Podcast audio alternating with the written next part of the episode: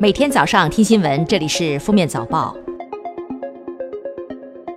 各位听友，早上好！今天是二零一九年十月十号，星期四，欢迎大家收听今天的封面早报。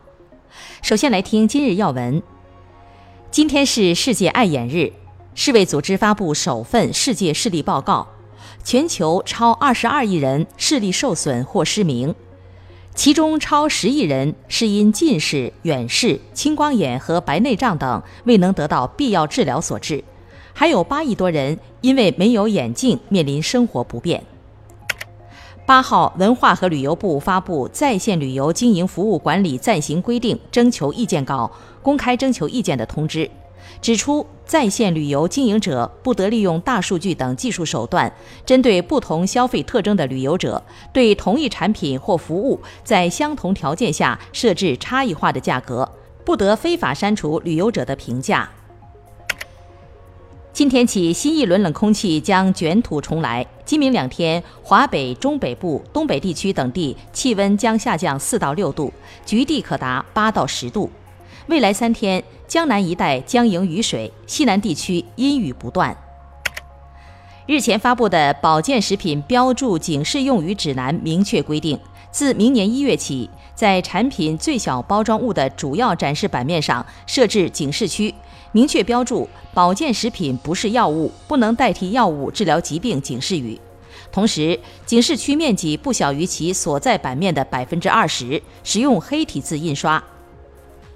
九号，国家卫健委在北京发布《二零一八年国家医疗服务与质量安全报告》。数据显示，通过二零一八年度全国抽样调查所得出的麻醉分娩镇痛的开展率为百分之十六点四五，三级公立专科医院的麻醉分娩镇痛比例为百分之三十五点四六，二级公立综合医院仅为百分之九点一三。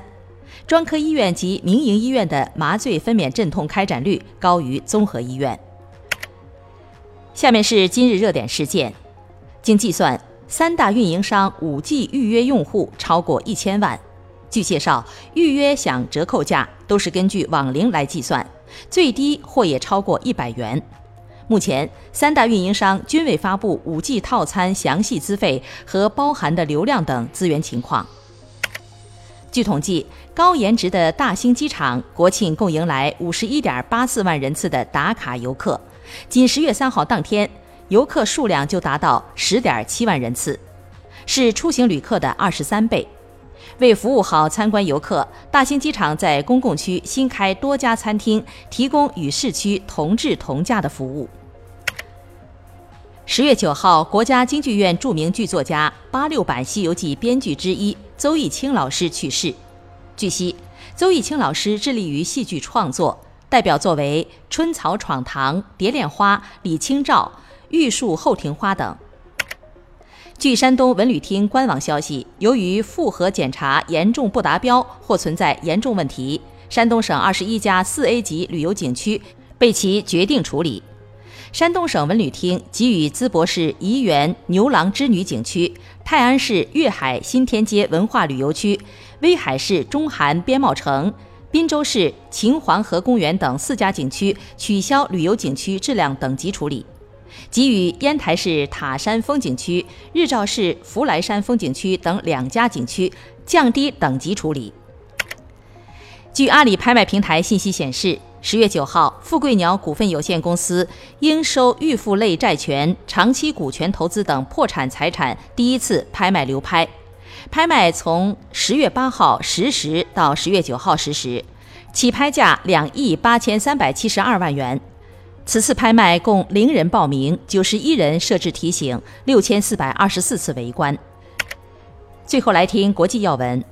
联合国秘书长古特雷斯八号警告说。如果相关会员国未能立即并全额缴纳联合国预算会费和各项摊款，联合国可能于十一月发生工资支付困难。他敦促相关会员国立即并全额缴纳相关款项，以确保联合国正常运转。